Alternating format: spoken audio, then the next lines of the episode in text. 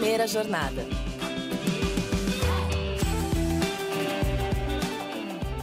Salve, salve! Sejam todos muito bem-vindos a mais um episódio do Primeira Jornada, um programa papo reto feito pela SPM que te ajuda a escolher a carreira e refletir sobre o seu futuro profissional.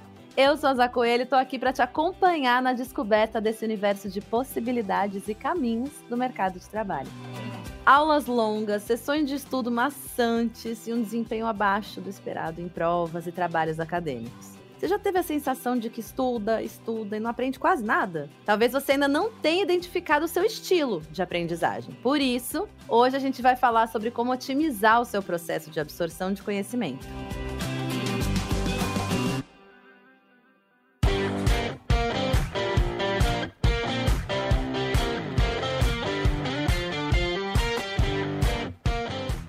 Nos ajudar a aprender a aprender, inclusive fazendo do celular o nosso aliado, a minha conversa é com o Danilo Torini, professor do SPM Life Lab e pesquisador nas áreas de aprendizagem, tecnologias e inteligência artificial. Seja muito bem-vindo ao Primeira Jornada, Danilo. Olá, Zá, tudo bem? Muito obrigado pelo convite. É um prazer estar aqui conversando com vocês sobre esse assunto tão legal que é aprendizagem. Aprendizagem é para a vida, né? Do começo da vida até o final dela a gente tem e vai existir no nosso dia a dia. Danilo, conta um pouquinho. Existe mesmo essa história de estudar, estudar e não conseguir aprender? Ou será que a pessoa que não entendeu ainda qual que é o método mais legal para o jeito dela de aprender, né? Individual? Zá, é possível sim a gente gastar bastante tempo lendo, estudando e a gente não conseguir absorver, não conseguir reter aquilo que a gente gostaria. E isso acontece por alguns motivos, né? Claro, primeiro pode ser que eu esteja gastando muito tempo, energia em estratégias, em métodos errados ou menos adequados para a nossa aprendizagem.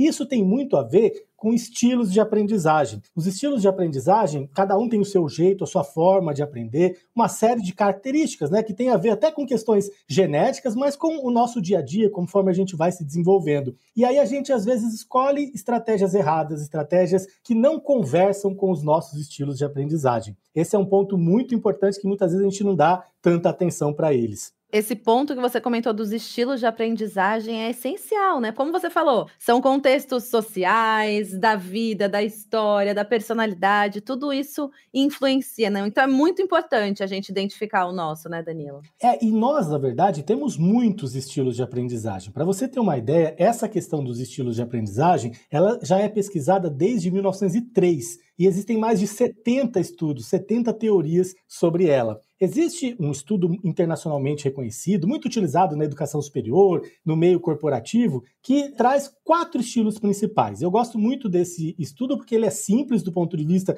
da quantidade de estilos, né? E nos ajuda a ter uma ideia muito legal sobre os nossos estilos de aprendizagem. Só para você ter uma ideia, esse estudo fala de quatro estilos principais: o ativo, o pragmático, o reflexivo e o teórico. A gente já pode, pelos nomes, perceber mais ou menos o que cada um significa, né? E aí é legal porque, sabendo mais ou menos que estilos eu tenho mais desenvolvidos e que estilos eu ainda preciso desenvolver, eu consigo entender por que, que algumas estratégias funcionam melhor que outras. Só para você ter uma ideia, o ativo é aquele cara mão na massa, hands-on, que aprende experimentando, que aprende fazendo, uma pessoa que curte competitividade, que curte essa questão da experiência. Só que, por outro lado, ele acaba desanimando muito se o estudo fica muito morno, se a aula acaba ficando muito no zero a zero, né? O professor acaba não mobilizando tanto os estudantes. Por outro lado, o pragmático, ele precisa ver uma vantagem muito prática, muito aplicada. Ele precisa colocar no dia a dia dele. Então, se ele entra, por exemplo, numa aula ou mesmo numa reunião profissional e não entende muito aonde aquilo vai chegar, ele vai ter dificuldade de engajar. Então ele acaba desanimando muito em situações muito longas, com muitos rodeios, né, que a gente fala, é uma pessoa que vai ter dificuldade com isso. E aí os outros dois são interessantes também. O teórico, ele é uma pessoa mais sistematizada. Ele gosta de as coisas nas suas caixinhas, de estruturar o pensamento. Então são aquelas pessoas que fazem bullet points, que fazem mapas mentais e que têm muita dificuldade quando quando as coisas parecem soltas, a aula parece um pouco desorganizada, essa pessoa vai sentir um pouquinho de dificuldade. E o reflexivo é uma pessoa mais ponderada, mais reflexiva, mais analítica. E qual que é a dificuldade dessa pessoa? Ela gosta de fazer as coisas no seu próprio ritmo. Então, se os prazos são muito curtos, se a entrega é muito rapidinha, tem que ser muito ágil, ela também, essa pessoa vai ter dificuldade. Então, olha que legal, né? A gente falando, a gente já vai percebendo que, no fundo, a gente tem um pouquinho de cada um, né? já vai se identificando, né? Pensando, ah, olha só o que, que eu sou e nem sabia, né? Isso é interessante. Então, Danilo, é super possível aprender mais estudando menos nesse sentido, né? Quando você sabe teus pontos fortes, né? Seus estilos, dá para ser mais produtivo, né? Com certeza, Zay. E aí, o que, que a gente precisa fazer? No fundo, nós temos os quatro estilos e muito mais a gente precisa entender com qual estilo a gente se identifica mais, qual a gente tem mais intensidade e escolher estratégias que conversem com esse estilo. Então, por exemplo, de nada adianta eu ficar ouvindo a aula expositiva ali apenas sem anotar se o meu estilo é mais o estruturado, que é o teórico. Por outro lado, se eu sou uma pessoa que aprendo mais fazendo, eu preciso buscar atividades que vão colocar mais a mão na massa, em que eu vou conseguir aplicar aquilo. Então, aí eu vou conseguindo já fazer um ajuste, escolhendo melhores estratégias. Tem que ser bem estratégico mesmo para eu poder aprender mais e melhor. Esse é um ponto bem legal para a gente pensar, né? Porque às vezes você passa uma vida achando que você não consegue absorver as coisas e, na real, você ainda não entendeu o seu caminho, né? O seu jeito de absorver o conhecimento. Se você fosse pensar, Danilo, nos maiores vilões da aprendizagem, a gente falou um pouquinho aqui, né? Às vezes você não se direcionar, isso é, um, de certa forma, um vilão, né? Que hábitos você acha que dificultam esse processo de absorção, fora essa parte que a gente colocou aqui?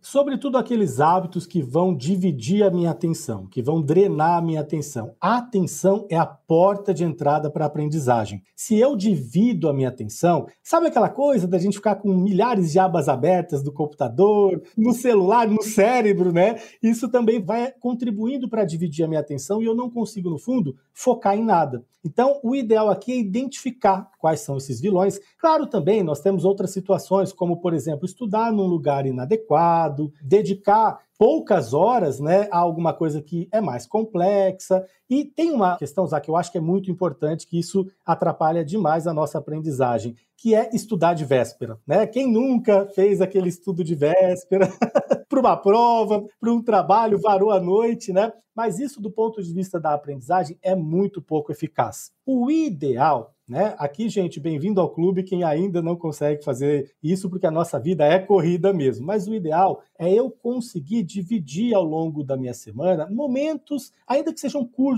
de estudo. Porque aí eu vou repetindo isso, eu vou revisitando. O ideal é eu combinar estratégias, né? Diante desses vilões, por exemplo, de interrupções, de drenagem de atenção, ou mesmo de falta de interesse, todo mundo procrastina naquilo que acha menos interessante, eu preciso criar essas estratégias. Uma boa estratégia é eu dividir o tempo. Em vez de ficar quatro horas na véspera estudando, tentar quebrar em bloquinhos de meia hora, por exemplo, ao longo de uma semana. Isso chama repetição espaçada. Ah, você acredita? Eu vou revisitando isso e o meu cérebro vai entendendo que eu preciso focar a minha atenção para isso. Por exemplo, eu posso ler, assistir um vídeo, ouço um podcast e assim eu vou reforçando isso na minha cabeça. É, isso é muito legal, Danilo, porque às vezes a gente acha que se a gente ficar lá com a cara grudada, né, no livro horas, quem nunca, né, passou assim uma noite em claro estudando, ficou cansado, no final não estava conseguindo absorver mais nada mesmo. Eu acho que é interessante essa coisa de você fazer esse espaçamento e diversos lugares, né, diversas fontes. Até pensando nisso, o que, que, você acha sobre celular, sobre o chat GPT? Dá para usar essas ferramentas para otimizar os estudos ou é prejudicial?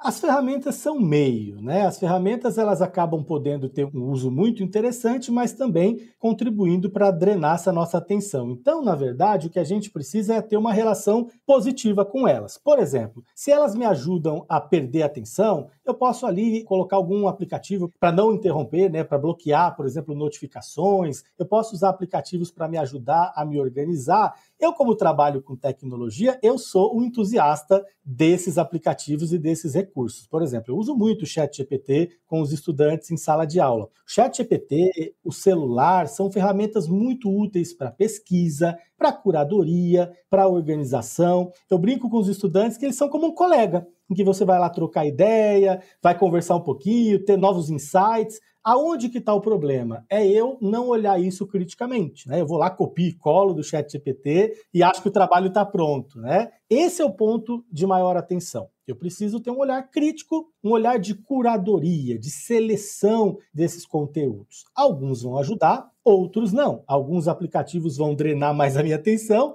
outros vão me ajudar a me organizar. Mas eu sou super entusiasta e acho que lutar contra essas tecnologias vai fazer a gente perder, né? Assim, elas estão no nosso dia a dia e que bom que a gente tem utilizado. Que bom que a gente tem essas ferramentas. Eu acho que criar também essa consciência que você falou, né? De ter esse cuidado de usar de uma forma benéfica para você, né? Porque não adianta copiar e colar, porque realmente não vai ser efetivo nos seus estudos isso. Mas usar essas ferramentas a nosso favor é muito legal. E essa coisa dos vídeos, né? Tem videoaula hoje bastante, é oportunidade da gente aprender através de vídeos. Mas todo mundo tá com pressa, né? Todo mundo tá querendo ver tudo mais rápido, acelerar. Você acha que acelerar os vídeos de aulas é bom? Bom, ruim? Quando que é indicado fazer isso? Você não indica de jeito nenhum? Zá, eu acho que vou desagradar aqui um pouquinho o pessoal, mas em geral não é muito legal. Quando que pode funcionar? Quando eu estou ali, eventualmente ouvindo informações que são mais factuais, que são secundárias, ou eu estou procurando uma informação naquele vídeo, naquele áudio, então, claro, não tem problema nenhum a gente acelerar, a gente chegar no ponto que mais nos interessa. Mas, em geral, o nosso cérebro precisa de tempo para entender, para absorver, para processar aquela informação. Então, ouvir em um e-mail em velocidade 2, infelizmente, vai atrapalhar o nosso cérebro a é, reter isso. Se eu aumento a velocidade dessa informação passando por mim, os meus sentidos não vão conseguir captar aquilo e conseguir consolidar naquela memória de trabalho, que é a memória mais imediata, e linkar isso com a memória de longo prazo. Então passa pela gente. Ok, mas você acabou não retendo muito, acabou não tendo muita atenção, porque essa porta de entrada acabou sendo prejudicada, ficou um pouquinho mais estreita por conta da velocidade. Então, gente, acalma um pouquinho, tenha paciência para o teu cérebro ter esse tempo também. Danilo, tem alguma outra dica especial assim para você passar para o pessoal que está ouvindo na hora de estudar para as provas? Que mais você pode trazer aqui para gente? Tem vários pontos legais ah, que eu acho que a gente precisa reforçar. Primeiro é planejamento. É eu pegar a agenda da minha semana, pegar a agenda do meu mês e tentar fazer um planejamento estratégico mesmo, como eu disse, tentar dividir, distribuir um pouco mais o tempo necessário para a gente estudar por bloquinhos ao longo do meu dia, ao longo da minha semana. Outro ponto que é muito interessante é a própria gestão do tempo em si. Eu perceber em que situações eu estou desperdiçando, gastando muito tempo, que eu estou procrastinando, onde eu estou gastando energia, dividindo a minha atenção. Gente, mais uma vez, todos nós procrastinamos, todos nós, de alguma maneira, temos esses momentos, né? O problema é quando isso começa a atrapalhar, de fato, o meu dia a dia. Aí eu preciso olhar que pontos são esses que estão tomando meu tempo e drenando a minha atenção. Um outro ponto muito interessante, quando eu me deparo com uma situação muito complexa, uma matéria que é muito difícil, uma matéria que é muito complexa, o ideal é eu sempre começar por aquilo que é mais fácil, com que eu tenho mais afinidade. Então aquele monstro enorme vai virando pequenos monstrinhos e eu começo a lutar com esses monstros para aquilo que eu tenho mais familiaridade, aquilo que é mais fácil.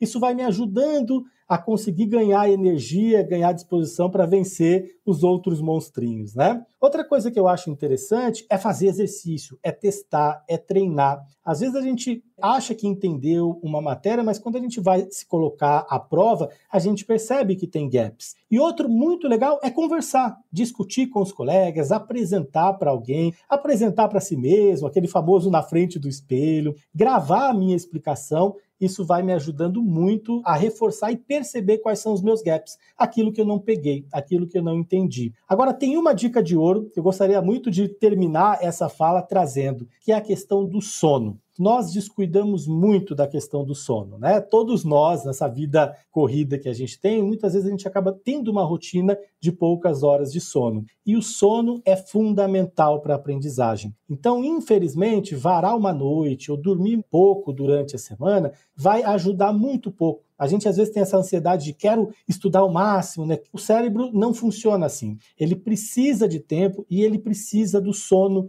para poder consolidar aquela informação. É durante a noite que o nosso cérebro limpa, exclui tudo aquilo que não é útil, inclusive toxinas, né? E ele vai manter aquilo que faz sentido, aquilo que de fato fez um link com as outras memórias que a gente já tem. Então, dormir é essencial entre varar uma noite e muitas vezes até não conseguir cobrir todo o conteúdo, a minha sugestão é dormir. No outro dia você vai estar mais bem disposto e com mais capacidade de fazer essas conexões do que o contrário, do que se você não dormir. Essa dica é de ouro mesmo, assim, porque a gente fica muito nesse lugar, no ambiente que a gente vive hoje socialmente, de acelerar todos os processos, de resolver tudo em um período menor de tempo, e o sono fica para trás, gente. Sono você está bem disposto, você consegue raciocinar, né, Danilo? Você consegue ter a calma de resolver, de dar soluções para os problemas. Acho que essa dica realmente é fundamental. Acho que a gente já passou por essas situações, né, Zay, em que você, por exemplo, à noite está muito cansado e parece que tudo fica pior, você não consegue pensar, até responder e-mail às vezes. Eu prefiro no outro dia esperar o outro dia para responder, né? O emocional fica abalado, né, que é um ponto também nessa hora dos estudos, né? Você tá tranquilo, com a mente tranquila para poder absorver direitinho tudo, né?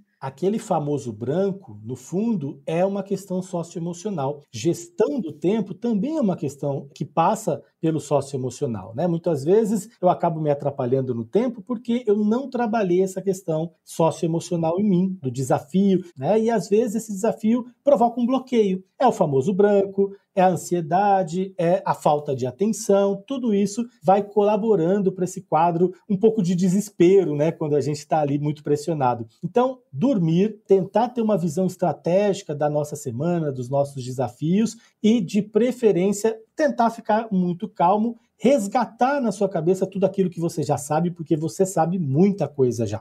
Acho que então a gente tem aqui várias dicas de ouro, não só uma, a gente tem várias. Agradeço muito, Danilo, por essa conversa. Acho que muita gente está agora um pouco mais tranquila, vai respirar, dormir um pouquinho mais. E aí, com certeza, é isso mesmo que você falou. Tem muita coisa que a gente sabe, né? A gente sabe muita coisa. Deixar a mente aberta para a gente acessar esses lugares. Te agradeço muito pelo papo, viu, Danilo? Eu que te agradeço. Muito obrigado, pessoal. É sempre um enorme prazer conversar com vocês. Obrigado mesmo.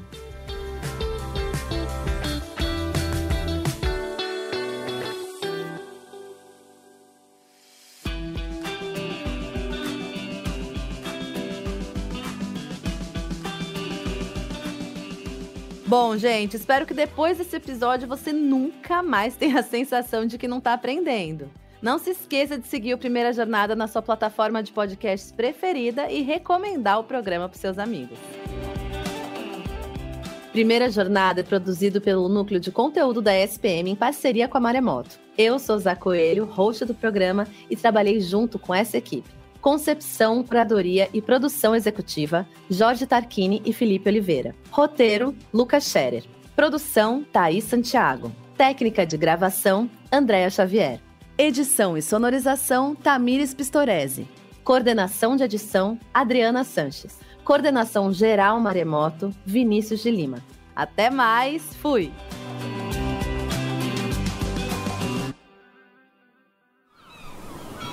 Este podcast foi editado pela Maremoto.